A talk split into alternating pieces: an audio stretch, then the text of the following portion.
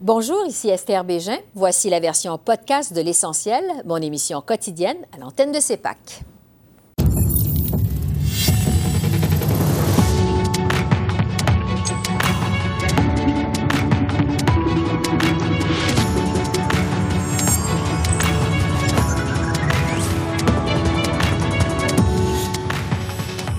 Soir, programme national des garderies. Québec s'attend à un chèque de 6 milliards sur 5 ans sans condition.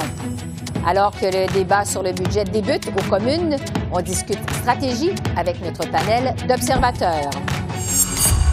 Réaction au budget fédéral en Ontario et en Alberta. On rejoint Stéphanie Chouinard à Toronto et Frédéric Boilly à Edmonton. La loi québécoise sur la laïcité valide selon la Cour supérieure, mais qui en exclut les commissions scolaires anglophones. Maître Julius Gray, spécialiste des droits de la personne, répond à nos questions. Bonsoir, Mesdames, Messieurs. Au lendemain du dépôt du budget fédéral, c'est l'absence de certaines mesures qui a fait réagir aux communes. Le premier ministre Trudeau a dû répondre à une pluie de critiques de la part des chefs des partis d'opposition. Voici d'abord un extrait des échanges.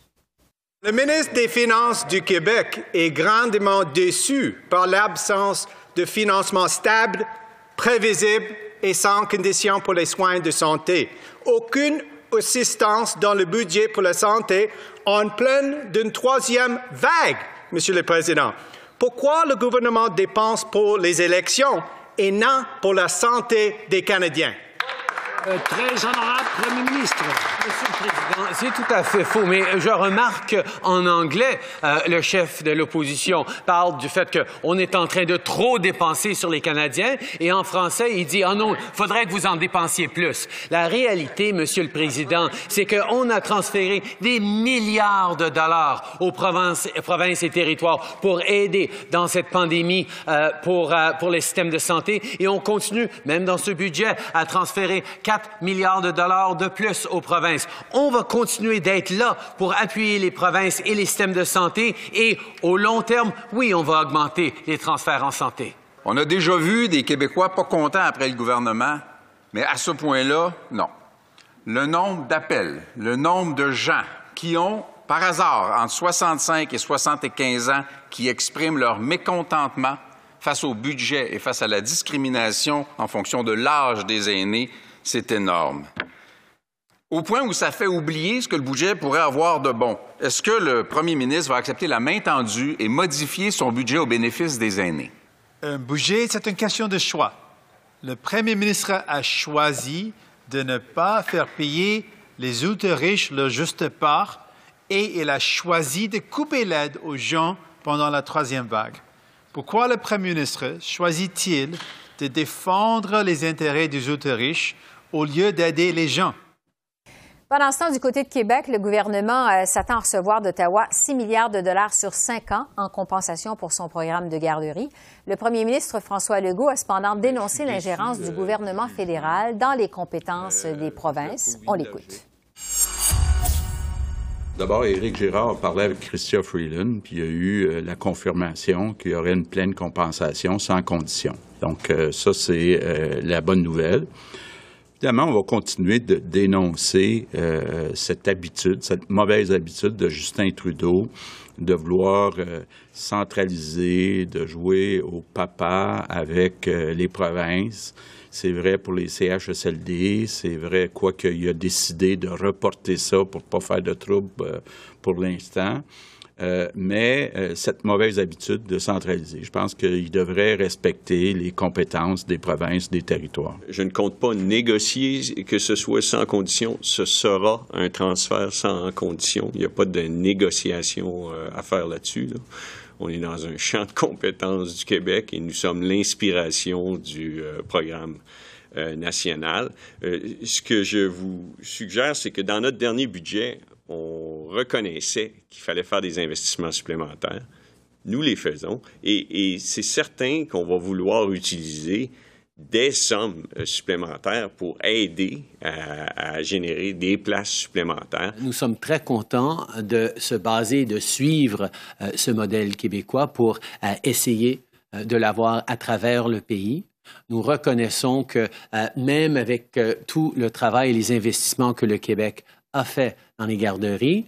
ils peuvent toujours utiliser plus de ressources pour aider les familles et donc ils auront évidemment leur juste part de tout, le financement. Euh, nous allons travailler avec euh, le gouvernement du Québec euh, pour assurer les détails. Alors, tout ça met la table à notre panel d'observateurs que je retrouve avec plaisir. Sheila, Marc-André, Richard et Farouk. Bonsoir à vous quatre.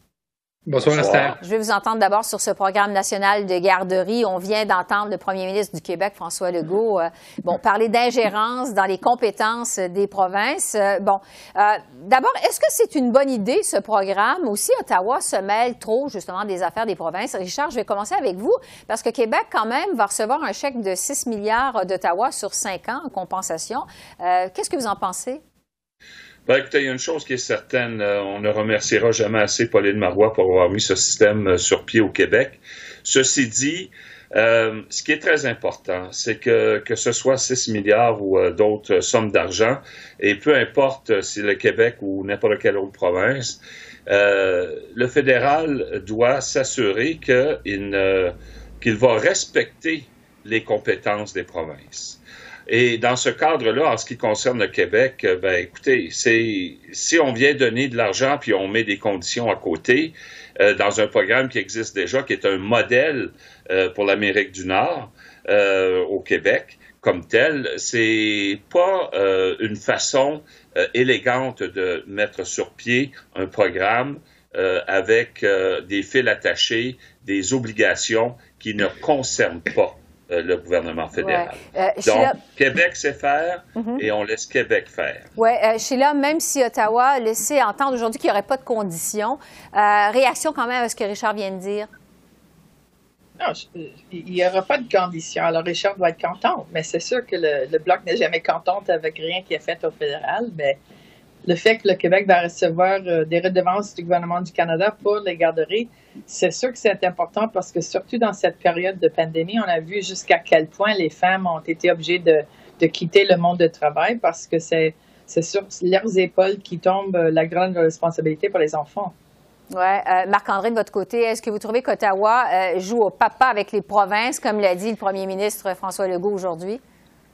Ben, personnellement, je pense que l'histoire des conditions pour conditions, je pense un peu une diversion. Euh, je pense qu'il faut se poser la question primaire, est-ce que le fédéral doit euh, s'ingérer dans les, euh, dans les garderies. Mm-hmm. Le Québec, il y a 20-25 ans, on a pris une décision comme, comme peuple d'avoir un système euh, qu'on appelle les CPE. Donc, moi, mes enfants vont tous les deux dans un CPE. C'est un bon système qui n'est pas parfait, mais qu'on peut toujours améliorer. Mais pourquoi le fédéral à ce moment-ci? On sait que la pandémie était dure, oui, pour les femmes. On sait que les coûts de garderie sont extrêmement élevés dans, euh, plus, dans plusieurs provinces hors du Québec. Mais les Québécois, les Québécoises, on a fait un choix au, au, tournant des années de, fin 90 et années 2000. Et là, le fédéral veut euh, s'ingérer là-dedans. Donc, si les autres provinces trouvent que leurs coûts de garderie sont trop élevés, ben les gens, les électeurs, non seulement qu'à voter pour des partis au niveau provincial qui veulent aller dans cette direction-là. Et on voit depuis, au cours des 24 dernières heures, que certaines provinces euh, n'avaient pas l'intention d'aller dans cette direction-là et là sont poussées par le gouvernement fédéral.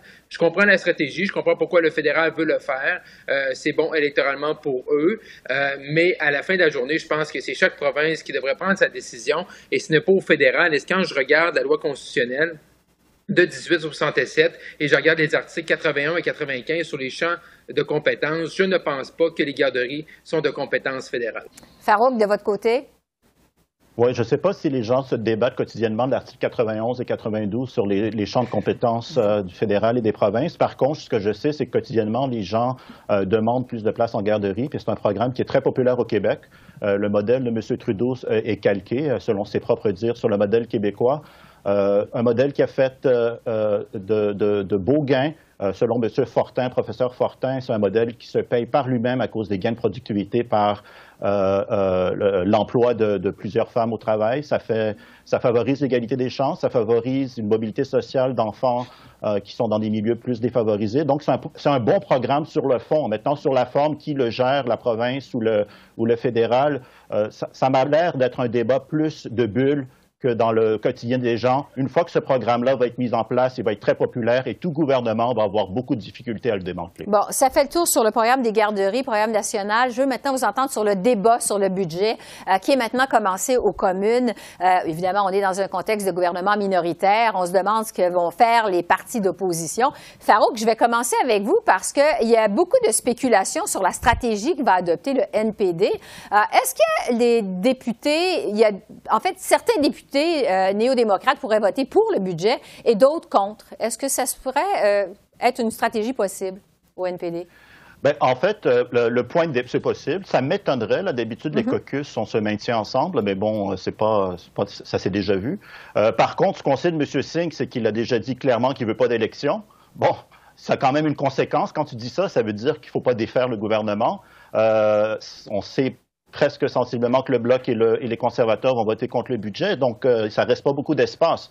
Euh, le, conseil que moi je donnerais au NPD, c'est de faire du judo avec ce, budget, c'est-à-dire qu'il y a beaucoup d'éléments là-dedans qui sont des, éléments de la plateforme traditionnelle du NPD. On a parlé du programme de garderie. Faire du judo, c'est prendre le crédit de ce gain.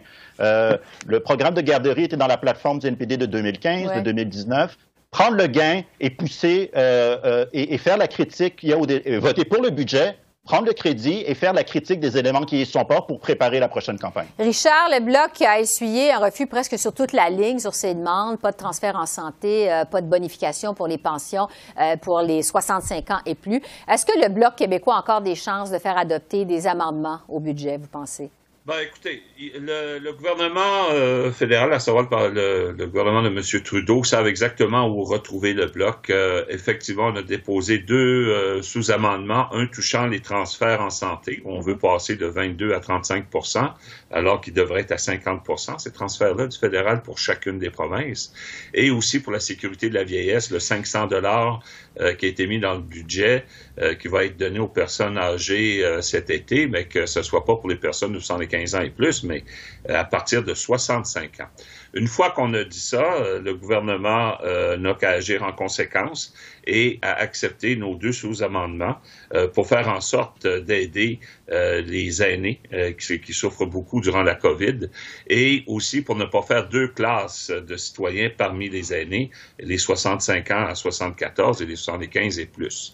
Pour qu'est-ce qui est des transferts de la santé, c'est c'est pas juste le Québec qui le demande, c'est chacune des provinces. Et il n'y a pas un seul sou dans ce budget de 1 milliard de, pardon, pas un milliard, 100 milliards de dollars mhm.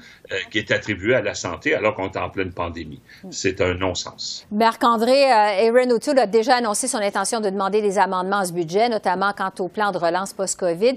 Euh, quand même, les conservateurs ne semblent pas vraiment en position de négocier. quelle pourrait être la suite? Qu'est-ce que vous en pensez?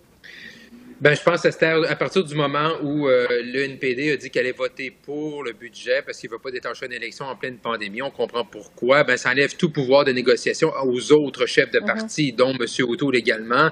Euh, donc, autant pour le Bloc, autant pour euh, les conservateurs. Et, et, Richard avait parfaitement raison. C'est quand même assez c'est incroyable quand même d'arriver avec un budget, en pleine pandémie. On n'est pas en pleine pandémie, puis on n'est pas confiné présentement, puis il n'y a pas des, des, euh, des, patients qui sont changés de province ou l'Ontario qui a besoin plus de, personnel euh, à, à, cause du camping ou à cause cause qu'on manque de place en garderie, c'est vraiment à cause de la santé que notre, notre système est, est, est, au bout du rouleau. Et M. Euh, Trudeau et Mme Freeland ne sont même pas capables de, de, le financer puis de se commettre là-dessus. C'est vraiment incroyable d'être en pleine pandémie. Puis c'est comme si la pandémie euh, n'existait pas, de, de penser euh, sans compter. C'est quand même assez incroyable. Alors, Sheila, vous avez entendu vos collègues, votre réaction, votre, le mot de la fin là-dessus. D'abord, euh, c'est pas vrai de dire qu'il n'y a pas investi dans, dans la santé parce que le 18 milliards de, dollars pour les autochtones, pour les peuples euh, indigènes, c'est précisément euh, la grande partie de ça va aller dans leur système de santé. D'autant plus qu'il y a une partie qui est dévouée aux maisons pour personnes âgées. Si on va juste donner de l'argent, on sait que pertinemment, l'argent dans les maisons pour personnes âgées a toujours été géré provincialement et puis il y a des problèmes. Alors, il faut gérer des choses, euh, oui, provincialement, mais avec un standard national où les gens ne meurent pas. Et je pense que c'est ça qui a essayé de prôner un peu dans le contexte de, la politique pour les personnes âgées. On va suivre donc ce débat sur le budget à la Chambre des communes. Sheila, Marc-André, Richard et Farouk, merci beaucoup. Merci, au revoir. Au revoir. Et pour poursuivre avec les réactions ce budget de la ministre des Finances, Mme Freeland, on va maintenant prendre le pouls de l'Ontario et de l'Alberta. Pour ça, je retrouve les politologues Stéphanie Chouinard à Toronto et Frédéric Boily à Edmonton. Alors, bonsoir à vous deux. Bonsoir. Bonsoir. Bon, on va revenir sur cette pièce maîtresse de ce budget, c'est-à-dire la création d'un réseau national de garderies à coût abordable. Stéphanie, d'abord en Ontario. Bon, on le sait, euh, ça coûte très cher de faire garder ses enfants. Euh, comment on réagit à ce programme chez vous? Et je vous demanderai aussi comment on réagit de façon générale au budget de la ministre Freeland. Oui, donc euh, la sortie euh, ne s'est pas fait tarder du point de vue du ministre euh, de l'Éducation, Stephen Lecce, qui a plus ou moins critiqué la ministre Freeland de finalement s'immiscer dans les affaires des provinces en rappelant que le gouvernement de l'Ontario investissait à la hauteur de 1500 dollars par année dans le choix de, de, de garderie pour pour les parents, euh, ce à quoi les parents n'ont pas tardé à rétorquer, oui, 1500 dollars par année, ça ne couvre même pas, dans la majorité des cas, un mois de service de garderie, euh, surtout dans le Grand Toronto. Et donc, je vous dirais qu'il y avait une certaine dissonance là entre la population qui avait assez bien reçu cette annonce-là et euh, le gouvernement provincial qui, lui, l'a pris avec un gros grain de sel. Ouais. En Alberta, Frédéric, en ce qui concerne le dossier des garderies, la province souhaite protéger son système actuel où la majorité, en fait, des garderies sont gérées par des opérateurs privés. Euh, quelle est la réaction à ce programme du côté de l'Alberta?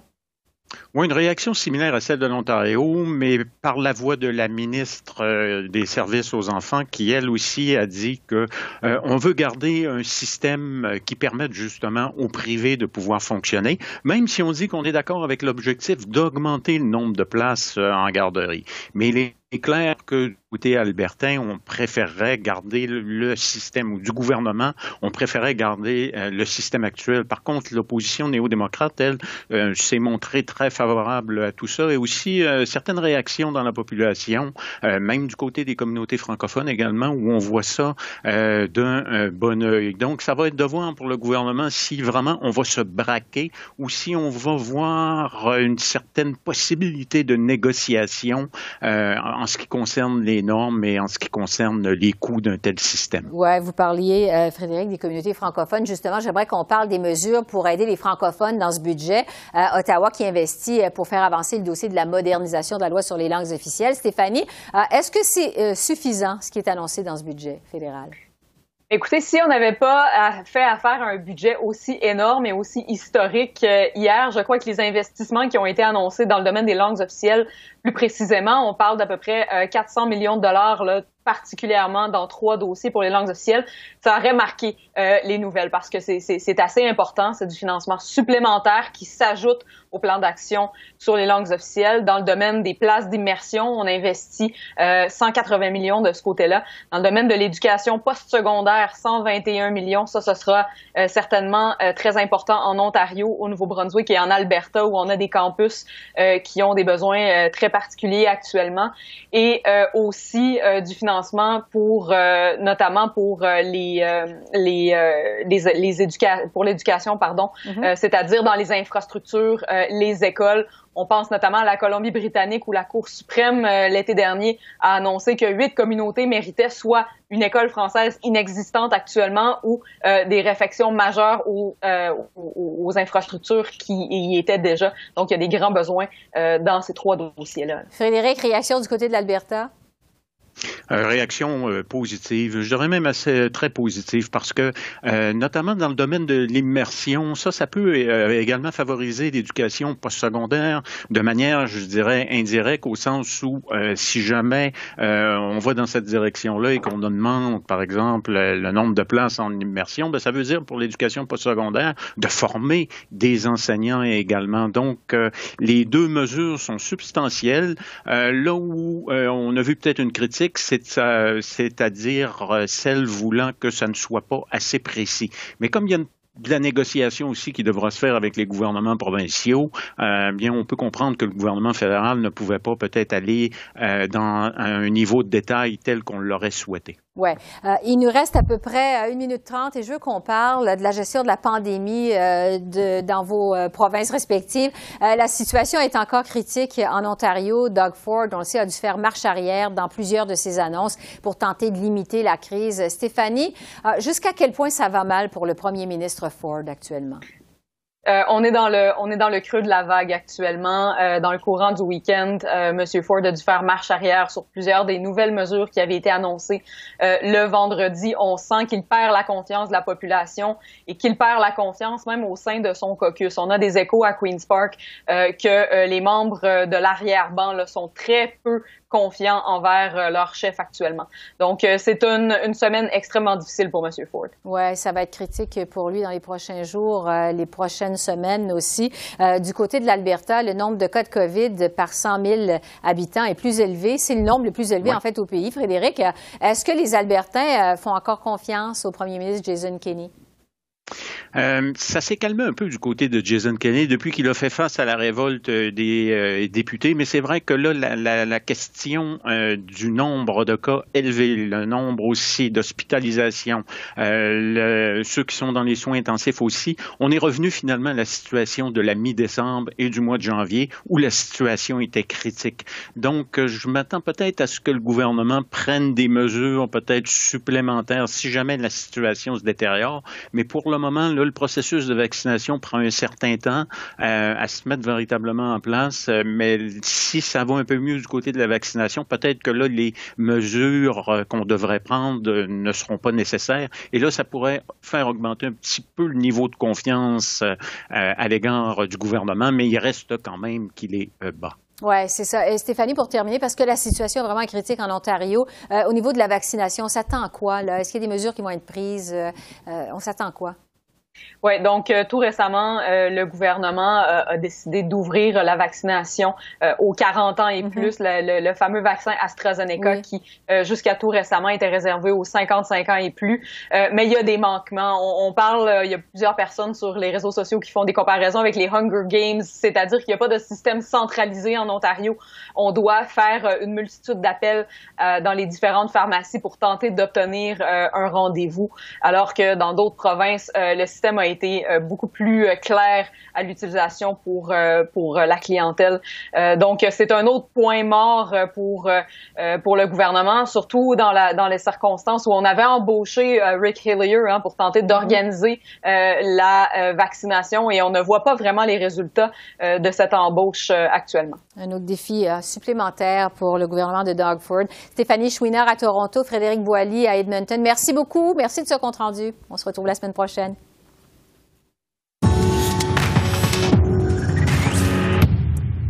Une décision qui était attendue au Québec, la Cour supérieure maintient la loi sur la laïcité qui interdit le port des signes religieux pour les employés de l'État et pour les enseignants des écoles publiques du primaire et du secondaire. Dans une décision étoffée, le tribunal permet cependant deux exemptions à la loi, les professeurs des commissions scolaires anglophones et les élus de l'Assemblée nationale. Alors, Maître Julius Gray est un spécialiste des droits de la personne et avocat de deux des groupes qui contestaient la loi 21 devant la Cour supérieure. Bonjour, Maître Gray. Bonjour. Donc, euh, le tribunal euh, adopte euh, en fait une approche en deux temps. D'un côté, il conclut que la loi 21 est valide, mais de l'autre, il suspend son application dans les commissions scolaires anglophones et pour les députés également de l'Assemblée nationale. Je vous demanderais d'abord, c'est une victoire pour qui cette décision-là? ben, écoutez, je pense que c'est une, une, décision qui est très bien faite, qui n'est pas totalement une victoire pour l'une ou l'autre des partis. La, la preuve, c'est que les deux sûrement seront un appel mais c'est très bien fait comme décision. Et pour moi, personnellement, je tenais à l'exemption pour les anglophones. C'est pas que je pense que les anglophones devraient être euh, moins laïques que les francophones. Je suis très laïque, mais je pense que cette loi est injuste et au moins une partie, une partie des, des, postes euh, de professeurs seront ouvert euh, aux gens qui doivent s'exprimer de cette façon-là. Parce que concrètement, pour bien comprendre, ça veut dire que les professeurs euh, qui enseignent dans des commissions scolaires anglophones euh, au Québec vont pouvoir continuer à porter leurs signes religieux, mais pas les professeurs des écoles publiques francophones. C'est donc une décision qui crée deux régimes scolaires distincts au Québec, finalement, si on comprend bien. C'est pas la décision qui a créé deux régimes distincts. Il était clair dans l'article 23 de la Charte que les anglophones, avec la jurisprudence qu'il y avait, euh, avaient droit à la gestion de leur école, et à, l'idéologie qu'ils voulaient, qui n'était pas nécessairement la laïcité euh, telle qu'exprimée par euh, le gouvernement. C'est donc le gouvernement qui, sachant qu'il y avait une protection anglophone, a essayé de, de s'esquiver et euh, a créé les deux régimes distincts. On peut opérer les deux euh, régimes distincts, c'est pas une tragédie, mais je pense que la réponse devrait être l'abrogation de la loi et non pas euh, l'argument que les anglophones ne devraient pas euh, être exemptés parce que c'est clairement dans la Constitution qu'ils devraient pouvoir gérer leur école de leur façon. Ouais. Euh, la décision euh, de la Cour supérieure exempte aussi euh, de la loi 21 les élus de l'Assemblée nationale. Pourquoi les élus de l'Assemblée nationale et non pas les employés de l'État qui sont dans une position d'autorité? C'est parce que les élus sont élus par la population et la Charte canadienne donne le droit de se présenter et de voter. Et donc, ça limiterait le droit de se présenter pour les gens qui portent un hijab ou une kippa ou un turban. C'est donc, euh, encore une fois, une situation claire où euh, la charte protégeait quelque chose et qui n'est pas soumis à la clause de l'obstant et le gouvernement a essayé de passer à côté euh, avec l'effet que nous avons. bien sûr, l'Assemblée nationale, c'est 125 personnes.